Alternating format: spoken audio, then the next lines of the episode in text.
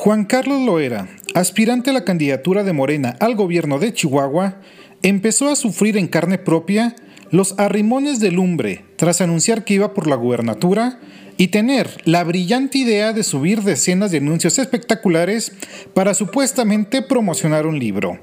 En redes sociales, sus mismos correligionarios, y ya no se diga los de otros partidos, se lo traen de un ala por este tema, y no son pocos los que cuestionan que quién pompó, es decir, que de dónde salió el dinero para poner los espectaculares que buscan promocionar su nombre e imagen.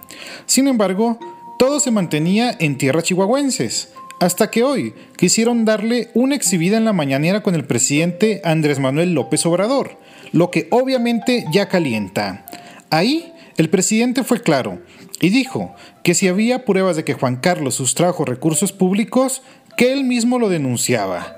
Sea como sea, a partir de este momento seguramente no faltará el que comience a buscar alguna falla que haya tenido el exdelegado en su cargo como representante de la 4T. Vaya, no se esperaba que su aspiración fuera a generar tanto revuelo. Mientras, yo lo leo y escucho a través de mis redes sociales. Me encuentro en Facebook e Instagram como Bernardo Fierro. Gracias por su atención.